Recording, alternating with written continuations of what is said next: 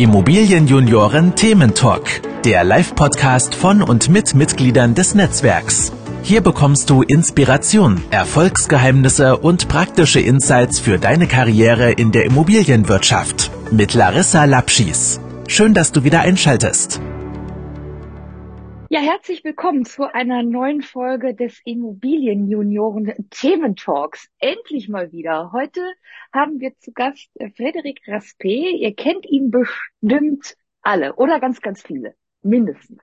Weil Frederik Raspe ist ja nicht nur ein Begriff in der Immobilienwirtschaft, sondern auch bei den Immobilienjunioren, war lange Zeit Regionalleitender in Frankfurt, hat ja maßgeblich dazu beigetragen, dass das heute so ein gut laufender Standort ist. Also von daher erstmal herzlich willkommen, Frederik. Ich freue mich, dass du bei uns im Talk bist. Danke, danke für die Einladung und freue mich hier zu sein. Erzähl uns mal ein bisschen was von dir. Ich meine, wir kennen dich alle irgendwie, wir haben dich schon mal irgendwo gehört, aber wie war eigentlich bisweilen so dein Weg in der Immobilienwirtschaft? Ja, grundsätzlich, mein, mein Weg in der Immobilienwirtschaft hat schon relativ früh angefangen. Meine Mutter ist Architektin, habe daher schon als Baby den Baustaub schnuppern durften, dürfen und habe mich dann für mein Studium, ursprünglich wollte ich eigentlich auch sogar gar nicht studieren, sondern wollte lieber kochen. Das ist jetzt mein Hobby. Äh, wir hatten ja gerade darüber gesprochen, dass ich Kichererbsen eingeweicht habe. Sehr gut. Und da kam aber dann die Empfehlung aus der Küche, dass ich doch lieber studieren sollte.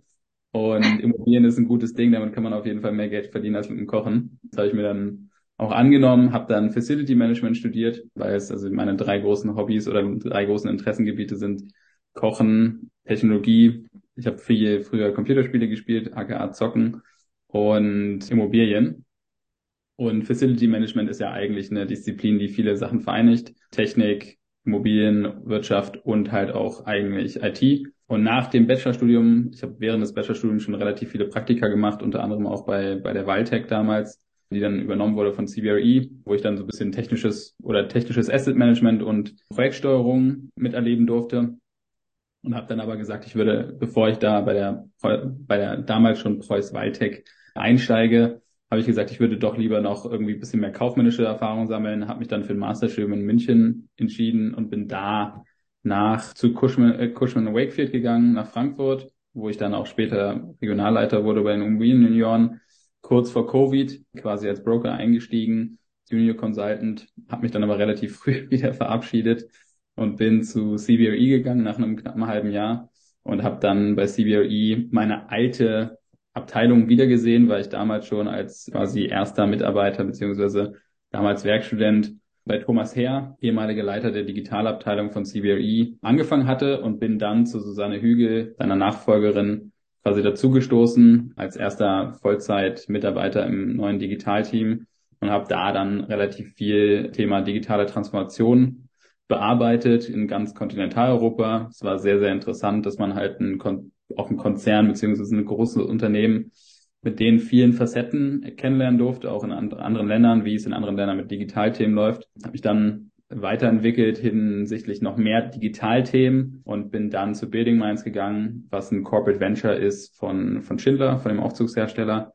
Und mittlerweile arbeite ich jetzt Fulltime an AcquirePad, was ein junges Startup ist im digital, ja, im PropTech-Bereich und wir arbeiten aktuell an einer digitalen Transaktionsplattform für gewerbliche Immobilieninvestoren. Also habe mich quasi von Kochen hin zu Technologie, dann wieder zu Immobilien, wieder hin zu Technologie entwickelt und finde es aber ein ganz guter Mix, dass man das so gut vereinbaren kann. Genau. Ja, mega, richtig cool. Ja, über dein Startup, über deine Gründung müssen wir ja gleich noch ein bisschen ausführlicher sprechen, was ihr jetzt machen wollt und so.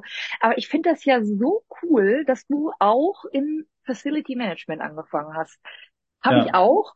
Und ich muss sagen, das hat mir in den, in allen Jahren Tätigkeit in der Immobilienwirtschaft immer, immer, immer sehr viel geholfen. Ich ja. habe einfach ein anderes Verständnis für das Produkt Immobilie und zwar vom ja. hinterletzten Eck im Keller bis in die letzte De Ecke unters Dach quasi. Ja, ja, ist auf jeden Fall ein eigentlich ein super gutes Studium. Es ist bisschen in Verrufenheit geraten, nicht unbedingt, sondern es steht einfach generell in Verrufenheit, dass man halt dieser Hausmeister ist. Weil auf jedem, auf jedem Kombi oder auf jedem äh, Hausmeisterauto steht halt irgendwie Facility Management drauf, weil es halt die Dienstleistung ist, die auch die Hausmeisterdienstleistung erbringt. Aber im Grunde genommen bin ich voll bei dir. Also das fand ich auch super spannend am Facility Management Studium, dass man halt sehr, sehr breit ausgebildet wird und sehr viele grundsätzliche Aspekte der Immobilie versteht. Und das ist eigentlich auch so ein Anliegen von mir grundsätzlich, dass man halt, und das war auch meines Verständnis, mein Mehrwert als, als Mitarbeiter in einem Immobilienunternehmen, dass ich halt ein sehr gutes technisches Verständnis habe und meiner Meinung nach ist halt eine Immobilie immer noch eine technische Anlage an sich. Äh, man hat nicht nur die TGA, sondern die Immobilie als solches ist ja auch sehr technisch. Und ich glaube, das haben wir in den letzten zehn Jahren vielleicht in der, in der kaufmännischen Branche so ein bisschen vergessen, dass es halt nicht nur ein Excel-Spreadsheet ist, sondern dass da auch Sachen passieren können. Und ich denke halt, die Leute, die jetzt dieses Verständnis auch mit sich mitbringen, haben auch ein wesentlich leichteres, sich in diese ganze ESG-Thematik einzudenken, weil dieses ganze Energiesparen und sowas hängt halt alles mit den Anlagen zum Teil zusammen. Und das ist so ein bisschen schade, dass man halt immer dieses, dieses Bild hat. Aber für alle Leute, die vielleicht das jetzt hören und noch nicht studiert haben, kann man auf jeden Fall als Facility Manager auch sehr viel Geld verdienen. Und es kommt ja. natürlich an, was man macht. Ne? Also ob man jetzt zu Visa geht oder als Berater irgendwie in einem Beratungsunternehmen für FM-Dienstleistungen arbeitet. Es gibt so verschiedene Sachen. Ne? Also muss man einfach gucken, worauf man Lust hat. Mein Chef hat früher immer gesagt, Facility Management ist eine Managementaufgabe.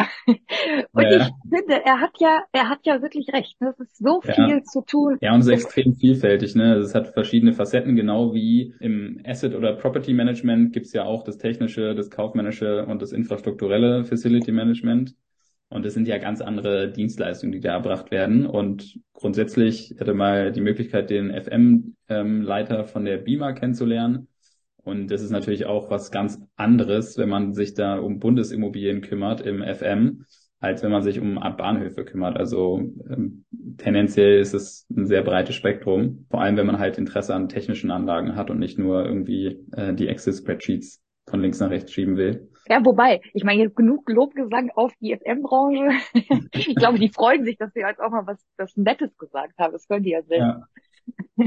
Nein, aber dich kenne ich vor allen Dingen auch als, da gibt es nicht einen anderen, der mir einfiele, mit dem ich mich so gut über digitale Tools, Innovationen, was gibt's Neues, so, auch so richtig, so techie-like, ne, wo ich ja schon lange aussteige, da setzt du ja noch mal eins drauf.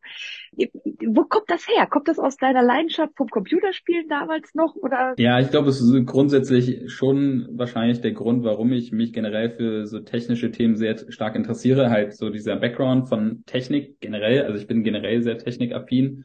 Wäre ich nicht so schnell, äh, so schlecht im Rechnen, hätte ich vielleicht auch Physik studiert. Aber grundsätzlich sind die Themen schon für mich generell vom Interessenspektrum sehr interessant. Und ich denke, auch der frühe Austausch mit dem Computer hat mich da schon geprägt. Ich habe halt damals auch mit meinem Bruder, wir haben unsere Computer generell, oder was heißt nicht generell, sondern früh haben wir die noch selbst zusammengebaut. Als wir dann mehr Geld hatten, haben wir die dann zusammenbauen lassen. Das sind, glaube ich, so Teile, die dazu geführt haben. Und ich habe mich dann 2016 in meinem Masterstudium auch ziemlich intensiv dann mit dem ganzen Thema PropTech beziehungsweise 2016 kam Blockchain zwar ein bisschen älter, aber so vier Jahre danach war es für Deutschland immer noch relativ neu, das Thema Blockchain, vor allem auch Bitcoin. Und da kam ich so ein bisschen auf den Trichter von Blockchain. Und über Umwege bin ich dann langsam auf das Thema künstliche Intelligenz gestoßen. Und das war natürlich super interessant, weil natürlich das Thema künstliche Intelligenz ist an sich schon relativ alt, aber natürlich nie so wirklich greifbar gewesen. Und zu der Zeit habe ich dann auch Jonas Haberkorn kennengelernt, der macht mittlerweile Buildworld. Wir haben damals dann, er hatte damals angefangen, den äh, Gewerbequadratblock zu aufzubauen. Ich bin dann dazu gestoßen über so eine LinkedIn-Bekanntschaft sozusagen. Und da habe ich dann auch Victor kennengelernt und über den Austausch habe ich mich dann immer tiefer an dieses Thema gegraben, was halt sehr vielfältig sein kann. Und ich glaube, dadurch hat sich das einfach noch vertieft, weil es einfach was Neues ist. Bin generell ein sehr interessierter Mensch an neuen Dingen. Ist ja auch so eine Zeit lang mein, mein Profilslogan bei LinkedIn gewesen, Stay Curious. Und einfach irgendwie neue Sachen zu erfahren, weil immer das, das Gleiche tun ist nicht so meins. Und immer irgendwie, im Englischen sagt man pushing the envelope, also quasi immer über den Rand gucken oder über den Tellerrand gucken im Endeffekt und immer irgendwie was Neues neu denken oder erweitern. Das fand ich halt immer spannend und das ist halt bei Technologie grundsätzlich eigentlich fast immer der Fall, dass man halt immer Neuheiten hat und das ist halt in der Technik öfter der Fall, als dass man jetzt sagt im Wirtschaftlichen, wo man dann Financial Engineering irgendwie vielleicht heranziehen könnte, irgendeine neue Berechnungsmethode. Ist jetzt nicht so, dass jemand die Mathematik neu erfindet. Ich glaube, das sind so verschiedene Sachen, die da zusammenkommen einfach. Ja, stark. Ja, und nicht zuletzt aus dem Grund habe ich äh, höchste Erwartungen an das, was ihr da jetzt auf die Beine stellt. Erzähl doch mal, was ist das? Was geht, äh, dreht sich euer PropTech? Bei AcquirePad geht es im Endeffekt um einen digitalen Marktplatz. Also die meisten Leute kennen ja auch Marktplatzmodelle schon. Und seit paar Jahren gibt es jetzt auch B2B-Marktplätze immer mehr. Im Immobiliensegment ist äh, ja der digitale Wandel tendenziell stark verlangsamt beziehungsweise hinkt meistens immer ein bisschen hinterher. Und was wir bei AcquirePad machen, ist halt, wir bauen einen digitalen Marktplatz für Immobilieninvestoren, schaffen halt damit eine Transaktionsplattform, worüber Immobilieninvestoren im im Grunde genommen quasi selbstständig Objekte sourcen können, beziehungsweise auch Verkaufsprozesse anstoßen können. Also wir sitzen relativ weit vorne an der Wertschöpfungskette hinsichtlich der Transaktionsprozesse und darüber ermöglichen wir quasi für Verkäufer komplett unabhängig selbstständig Prozesse zu starten und werden de facto zu ihrem eigenen Broker sozusagen, also mit uns als digitale Infrastruktur. Und wir sehen uns auch tatsächlich als digitale Infrastruktur und nicht irgendwie als Neo-Broker oder irgendwie digitaler Makler oder so, sondern wirklich als digitale Plattform. Und eine unserer Thesen ist halt, dass wir sagen, der Investment Manager kann der bessere Broker werden, weil wir in Deutschland ein relativ einzigartiges Verhältnis haben, dass halt jeder Investor im Endeffekt eine kleine Summe an Investment- und Transaktionsmanagern haben, die sich sehr gut auskennen in ihren Gefilden. Und das ist ja auch so ein, sag ich mal, ein Kind der anhaltenden Professionalisierung in unserer ganzen Branche. Prozesse sind wesentlich professioneller geworden und nicht mehr wie vor zehn Jahren, wo man auf der Expo mal ein paar Deals geschossen hat, sozusagen, so Cowboy-mäßig. Das hat sich nicht komplett aufgelöst, aber im, im großen Teil Teile, würde ich schon sagen. Ich bin jetzt kein alter Hase, aber würde ich schon eher so einschätzen. Genau, das ist ungefähr, was, was Acquirepad macht. Wann stelle ich jetzt was auf deiner Plattform ein? Wenn man jetzt quasi was verkaufen will, also grundsätzlich vielleicht so Quirepad, das, was uns grundsätzlich entscheidet von was man am Anfang gerne aus dem Weg räumen muss, ist, wir sind keine Listing-Plattform. Also es gibt grundsätzlich bei Marktplätzen ja verschiedene Modelle. Also es gibt ja auch verschied ganz verschiedene Netzwerkeffekte, also Networking Effects, trifft auch zum Beispiel auf die Immobilienunion zu. Da gibt es auch einen Direct Network Effekt. Aber grundsätzlich bei Netzwerkeffekten und Plattformen gibt es verschiedene Modelle. Im Immobiliensegment am bekanntesten sind natürlich Listing-Plattformen oder auch Multi-Listing-Plattformen. Also Multi-Listing-Plattformen sind Plattformen, die quasi alle Angebote von einer Listing-Plattform ziehen. Also zum Beispiel eine Listing-Plattform wäre ImmoWelt und ImmoScout und eine Multi-Listing-Plattform wäre dann eine Plattform, die alle Angebote von ImmoScout und ImmoWelt auf eine neue Plattform zieht sozusagen. Und dieses Inserieren ist quasi so ein bisschen, mich erinnert es immer an so ein Forum oder sowas. Und bei uns ist es anders. Bei uns inseriert man im Endeffekt nicht, sondern man erstellt eigentlich einen Transaktionsprozess und seine ganzen Dokumente in einem Schritt. Also man hinterlegt seine ganzen Objektdaten, erstellt dann damit sein Teaser, sein Investment-Memo, sein Datenraum hinterlegt eine NDA und kann dann im letzten oder fast vorletzten Schritt eigentlich, kann man dann seine Käufer auswählen, die wir quasi empfehlen. Also ein Kunde hat zu uns mal gesagt, ist im Endeffekt, ihr habt einen professionellen Maklerprozess genommen und habt den quasi digitalisiert und stellt den den Verkäufern zur Verfügung. Und wir generieren also quasi eine Shortlist haben dann eine gewisse Empfehlung, sagen halt ab 70 Prozent Übereinstimmung, sagen wir, es ist gut. Alles darunter ist halt dann den, den Verkäufern überlassen, ob sie diese Person mit einbeziehen, beziehungsweise diese Unternehmen mit einbeziehen wollen. Und dann kann ich quasi entscheiden, okay, ich möchte jetzt drei Leute ansprechen oder ich möchte eine Person, ein Unternehmen ansprechen oder ich möchte vielleicht alle Matches ansprechen, die ich bekommen habe, zum Beispiel 67 oder sowas. Und damit kann ich im Endeffekt mich so verhalten, wie ich möchte. Ne? Also im Zweifel sage ich halt, ich mache erstmal fünf und dann mache ich mal zehn und dann mache ich mal 15. Genau wie ich, wenn ich einen professionellen Makler an der Seite habe, sage ich auch, okay, das ist unsere Shortlist, wir machen erstmal die, gucken, was passiert und dann sprechen wir den nächsten an. Und so kann man sich Acquirepad auch vorstellen. Das ist keine Plattform, wo ich einfach alles rauflade, sondern ich stoße halt einfach einen Prozess an und starte dann den Prozess mit diesen Parteien einfach auf der Plattform. Sehr geil. Wir hatten nämlich irgendwann vor, weiß ich jetzt auch schon wieder ein bisschen her, aber mit einem der bekannteren deutschen Immobilien auch Investoren gesprochen, der sagte, oh nee, nicht schon wieder die 9999. Plattform für irgendwas in der Immobilienwirtschaft. Und das klingt ja nochmal wirklich next level. Also da muss ja auch einiges auch an Technologie hinterstecken. Das ist ja nicht einfach nur, ich stelle irgendeinen Space zur Verfügung und da kannst du dann eine Anzeige schalten, sondern da, da sind ja Sicherheitsmechanismen hinter, da sind ja Matching-Funktionen hinter. Das finde ich ja spannend. Ja, also technologisch, was halt für uns sehr interessant ist, ist grundsätzlich halt einfach, sage ich mal, die Basic-Technologien, die muss man ja auch sagen, sind für viele Immobilienunternehmen schon eine Herausforderung. Also Datenbanken etc. Verknüpfungen. Und natürlich ist der Matching-Algorithmus jetzt, sage ich mal, fürs reine Matching ein extrem wichtiger Punkt. Aber auch äh, die ganzen Zugangsrechte, verschiedene Stati, wann kann ich welche Sachen sehen, wie komme ich an diese ganzen Informationen ran. Deswegen haben wir auch verschiedenste Sicherheitsmechanismen einfach eingebaut, dass bestimmte Sachen aber nicht passieren können. Zum Beispiel sind verschiedene Informationen einfach hinter verschiedenen Stati versteckt. Also ich muss halt, der Verkäufer muss freigeben, dass ich dieses Feld sehen kann, beziehungsweise ich kann auch meinen Teaser so einstellen, dass ich sagen kann, dieses, dieses Datenfeld wird erst im Investment Memo sichtbar. Also dass ich zum Beispiel sage, ich habe ein Key Fact Sheet und habe da alle meine Key Facts drauf und kann dann sagen, diesen Key Fact, diesen Key Fact, diesen Key Fact und diesen Key Fact den nehme ich aus dem Teaser raus und verfrachte die sozusagen in, in, in, das Investment Memo was erst nach einem NDA zugänglich ist. Und damit dieses Matching auch möglichst genau ist, auch zukünftig genau ist, haben wir halt ungefähr 30 Datenpunkte, die wir abgleichen mit jeweils verschiedenen Gewichtungen. Und dazu lassen wir noch verschiedene Daten einfließen zur Aktivität des Investors, zum Hintergrund des Investors, was ist das für ein Investor etc. Diese ganzen Sachen lassen wir einfließen und auch wie Datenfelder im Endeffekt befüllt sind. Also wenn ich jetzt sage, ich mache einfach alles, dann gibt es auch einen, quasi einen Abzug. Es gibt auch Datenfelder, die funktionieren mit und und oder. Funktion, also es kann relativ komplex werden. Die technologische Seite kommt dann eher später im Machine Learning, wo wir quasi die Daten auslesen und darüber halt nochmal stärker dem Verkäufer und auch dem Ankäufer quasi zeigen, welche Assets bzw. Deals sind wirklich für sie interessant und was interessiert sie eigentlich. Nicht, dass wir das vorschreiben, was sie interessiert, sondern wir verstärken einfach. Also wenn ich die ganze Zeit mir Shopping Center angucke, dann werden Shopping Center auch als relevanter angezeigt, beziehungsweise bei einem Verkäufer von einem Shopping Center wäre ich als relevanter angezeigt. Und das gleiche geht aber auch in verschiedene Richtungen. Also es ist vielleicht ein bisschen zu kompliziert, das jetzt einfach so zusammenzupacken. ja, das, ja, vor allen Dingen, wo du dich ja auch schon jetzt länger mit dem ganzen Thema befasst. Ich glaube, dann kennt man sich damit so gut aus und dann denkt man, das ist ja alles selbstverständlich. Aber ja, ich finde ja. ich finde das stark. Gab es irgendwie einen Inspirationspunkt oder so, wo du gesagt hast, die Zeit ist reif für sowas? Ja, grundsätzlich, also das ist, ist auch der, der O-Ton von meinem Co-Founder Victor, der ja auch schon seit ein bisschen länger sogar als ich in der Immobilienwirtschaft, was Technologie und PropTech angeht, unterwegs ist. Wir hätten das ganze Thema vor drei Jahren nicht angestoßen, weil man muss einfach sagen, vor drei Jahren gab es halt andere Probleme und jetzt sind die Probleme halt woanders aufgetaucht. Heute gab es ja auch wieder eine Zinserhöhung von der EZB, also können jetzt die Finde Kollegen können es herausmachen, wann wir das aufgezeichnet haben.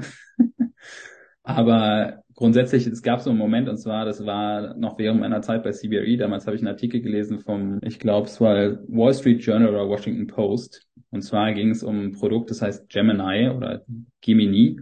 Und es gehört Goldman Sachs, beziehungsweise von Goldman Sachs entwickelt. Und es ist ein Tool, was sie einsetzen im Corporate M&A. Und zwar funktioniert die Software so, dass sie quasi über Machine Learning Businessberichte auslesen und dann halt benchmarken mit bestimmten Zielen sozusagen und identifizieren so potenzielle Targets für ihre Kunden für Übernahmen. Also dass man zum Beispiel sagt, die Siemens Healthcare hat einen gewissen Jahresbericht und hat eine, vielleicht eine gewisse Trendlinie und verschiedene andere externe Kennzahlen, die daran einfließen und können dann sagen, das ist jetzt für den kanadischen Private Equity Investor jetzt ein theoretisch gutes Target, weil es passt irgendwie in die, in die Präferenz von dem Investor. Und das hat mich damals so ein bisschen daran erinnert, wie eigentlich Immobilieninvestoren Objekte suchen und Deals identifizieren. Und es funktioniert in Deutschland ja viel über, sag ich mal, in Deutschland ist es formuliert in Ankaufsprofilen, aber eigentlich gibt es überall, dass man halt so eine gewisse Investmentstrategie verfolgt. Im institutionellen Bereich noch viel mehr als im privaten. Und das war so der der Kick-off-Punkt. Und ursprünglich habe ich auch eigentlich gar nicht daran gedacht, dass man das wirklich komplett in diese Richtung entwickelt, wie wo wir jetzt sind, sondern es kam dann einfach mit der Zeit, mit der mit dem Austausch mit Kunden, weil ich habe, glaube ich, knapp 105 mit knapp 150 Unternehmen gesprochen am Anfang, bevor wir überhaupt ein, eine Line of Code geschrieben haben. Also bevor wir überhaupt angefangen haben zu programmieren, habe ich mit knapp 150 Unternehmen gesprochen oder 150 Calls gehabt mit verschiedenen Unternehmen. Mega. Das, ich, ich kann mich noch erinnern an die Phase. Ich finde das so professionell und gut gemacht, ne? Wirklich, weil so viele fangen ja erstmal an und dann haben sie erstmal eine fancy Präsentation und dann gucken wir mal, wo die Probleme liegen. Ne? Das ist irgendwie so richtig cool aufgezogen bei euch. Ne? Also ja, das war auch, muss man auch sagen, das ist so ein bisschen geschuldet meiner Zeit bei, bei Building Minds, weil in der Zeit habe ich mich halt sehr stark, ich habe mich auch schon in der Zeit bei, bei CBRE sehr stark mit dem ganzen Thema Produktmanagement äh, auseinandergesetzt. Es ist so ein bisschen vergleichbar mit einer Projektentwicklungstätigkeit, dass man halt wirklich Machbarkeitsstudien macht sozusagen und erstmal tief in die Research steigt sozusagen und da dann sein Wissen rausholt. Also es geht halt wirklich auch im wirklich professionellen, der professionellen Produktentwicklung für Software. Geht es im Endeffekt darum, dass man Produkte baut im B2B B2B-Bereich viel mehr als im B2C-Bereich. Produkte baut, die mögliche Probleme oder die Probleme lösen, weil die Theorie ist, wenn man ein Problem löst, sind Leute auch gewillt, es zu nutzen und wenn Leute gewillt sind zu nutzen, dann sind sie auch gewillt zu zahlen. Das ist so ein bisschen die, die Logik dahinter. Im Consumer-Bereich ist natürlich ganz anders, also niemand braucht eigentlich Clubhouse, haben trotzdem alle irgendwie genutzt. Oder braucht ja heute auch keiner mehr. Genau, mehr. Niemand braucht auch TikTok, trotzdem benutzen es alle. Es gibt zwar natürlich irgendwelche Probleme, vielleicht die ganz tief sind in einem psychologischen Verhaltensweisen oder so, die man theoretisch herausgraben kann. Aber grundsätzlich, das hatte ich auch lustigerweise, als ich auf dem Weg zu Frederik Weibaum war, meinem Regionalleiter, Ex-Regionalleiter-Kollegen, hatte ich tatsächlich einen Podcast gehört, die genau das Gleiche gemacht haben, aber halt in einem ganz anderen Segment. Und es bietet sich halt wirklich sehr an, also auch für alle Gründerinnen oder Gründerinnen, die darüber überlegen, etwas zu gründen, redet wirklich intensiv mit euren Kunden, weil wenn ihr die Kunden gut versteht und wisst, was sie eigentlich brauchen und wo sind eigentlich die, die Punkte, die haken, könnt ihr viel besser eine Lösung entwickeln für die Leute. Und die Leute kaufen halt im Endeffekt eine Lösung für ihre Probleme. Ne? Also gibt auch so eine Methodik, die heißt Jobs to be done. Ist auch ganz interessant. Und zwar geht es darum, dass man quasi Produkte hired, also man stellt Produkte an, also stellt zum Beispiel ein Telefon an, damit ich Leute anrufen kann. Also ist der Job to be done. Für das Telefon ist halt Leute anzurufen.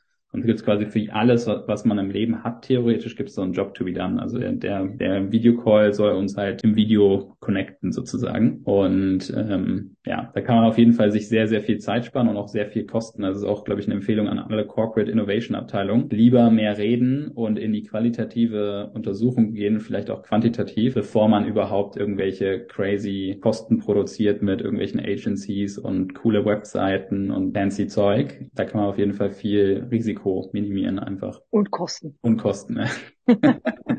natürlich aktuell wahrscheinlich für viele Unternehmen sind wahrscheinlich die Innovationsbemühungen ein bisschen zurückgegangen. Dazu hat auch Victor, glaube ich, einen Artikel schon geschrieben, der wird, glaube ich, die Tage veröffentlicht, dass man genau vielleicht jetzt antizyklisch halten sollte, was Technologie angeht und vielleicht doch in neues CRM investieren oder in neue Datenbanken etc. Also je nachdem, was man halt braucht. Ne? Also es müssen ja nicht nur Datenbanken sein. Ja, gerade sowas, ne? Solche Dinge, die brauchen ja auch ein bisschen Zeit. Zur Grundlagentechnologie. Man muss aber auch sagen, dass viele Dinge auch einfach sehr viel manuelle Arbeit bedarf. Ne? Also Technologie ist nicht dieses, dieses magische Zauberschloss, wo man raufdrückt und alles ist fertig. Also du kennst es selbst. CRMs müssen auch gepflegt werden und Workflows müssen umgestellt werden, angepasst werden. Man muss mit Leuten reden und gucken, okay, wie zufrieden seid ihr überhaupt? Das war für mich auch eine große Erkenntnis, dass viele Leute einfach überhaupt nicht den Status quo hinterfragen. Das hat man sehr, in sehr vielen Interviews einfach gemerkt, dass Leute sich quasi in diesem Interview das erste Mal seit langer Zeit vermutlich darüber wirklich aktiv Gedanken gemacht haben haben und ist vielleicht auch nicht unbedingt die Job Description von den meisten Leuten in der Immobilienwirtschaft, sich kritische Gedanken machen über die aktuellen Workflows oder Prozesse im Unternehmen, aber ist, glaube ich, für auch vor allem für junge Leute ein sehr interessantes Training, weil man damit im Zweifel bei der Geschäftsführung eher gut ankommt als schlecht, weil die natürlich auch ein Interesse haben, dass die Company ein bisschen runterläuft. Ne? Also alle, alle Overhead-Kosten fließen ja im Zweifel auch bei der Geschäftsführung wieder raus. Ja, ich glaube, da ist Mut, Mut besser als Zurückhaltung. Oh, sehr schön, ja. Äh, was sind jetzt im Moment Nutzer, nach denen ihr sucht, Kunden oder was äh, braucht ihr gerade in eurem Startup? Grundsätzlich richtet sich AquirePad an die professionelle Immobilienwirtschaft, die ja auch bei den Immobilienjunioren grundsätzlich vertreten ist. Das ist ja auch das Schöne bei den Immobilienjunioren, dass sie ein sehr starkes Professionalitätsverständnis haben. Wir richten uns aktuell an in, in, institutionelle Investoren, aber auch semi-institutionelle. Was wir damit meinen, sind im Endeffekt Single- und Multifamily Offices, Private Equity Unternehmen, Projektentwickler und auch halt Investment Asset Manager primär. Also Investment Asset Manager zählen zu unserer größten Nutzergruppe. Wir haben so aktuell 115 Unternehmen auf der Plattform aktuell, die wirklich aktiv sind. Tendenziell haben wir in unserer Datenbank, glaube ich, knapp über 900 Unternehmen mit knapp 3000 Ankaufsprofilen, die die Präferenz widerspiegeln. Und für uns interessant sind einfach Kunden, die sagen, ich will dabei sein, wenn sich die Transaktionswelt, sage ich mal, ändert. Und ich glaube, wir erleben das gerade mit AquirePad, dass viele, viele Kunden, mit denen wir sprechen, sagen, wir finden super, was ihr macht.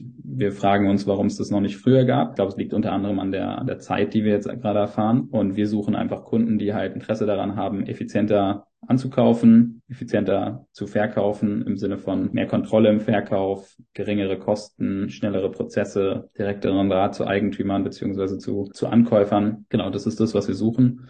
Wir haben mittlerweile auch ziemlich viele Instis dabei, die ich jetzt, glaube ich, namentlich am besten noch nicht nenne. Genau, ein paar ziemlich große Heavyweights sind dabei, die auch mittlerweile durch die, durch die sag ich mal, den IT-Check schon gegangen sind. Und da muss sich dann kein kleiner Projektentwickler Gedanken machen um unsere Datensicherheit. Hättest du, wenn jetzt morgen dein Telefon klingelt und drei Kunden rufen dich an, was wären so deine, was wäre deine Wunschvorstellung, wer soll da anrufen? Also vielleicht nicht die Vonovia, nein, Spaß.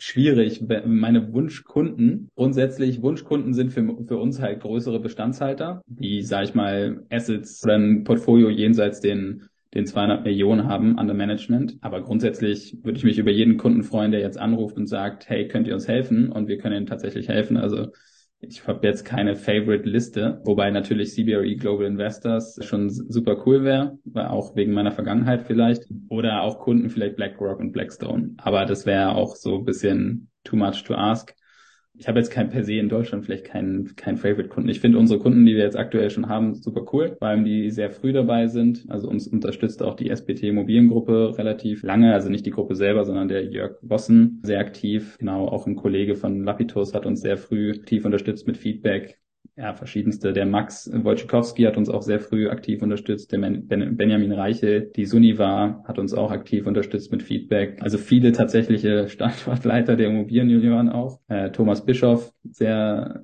sehr cooler Typ, auch der sehr viel Feedback gegeben hat, sehr viel qualitatives Feedback, sich sehr viel Zeit genommen hat auch. Und ja, also deswegen kann je, gerne jeder anrufen morgen. Handy ist an. Stark. Genau.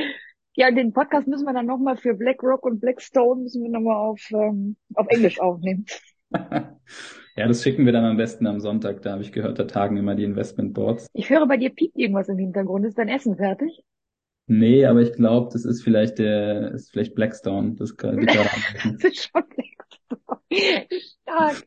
Wunderbar. Nein, äh, Frederik, ich danke dir wirklich für dieses wundervolle Gespräch. Ich drücke dir von Herzen alle Daumen dass das gut läuft und ja. ja, klasse. Ihr habt alles dafür getan, dass es das tut. Ich bin sehr gespannt, wie es bei euch weitergeht. Cool. Ja. Danke für die, danke für den Talk. Ich gehe jetzt mal zu Blackstone meinen Süßkartoffeln und äh, wir sehen uns beim nächsten Event. Das machen wir. Bis ganz ja. bald. Danke. Ciao, ciao.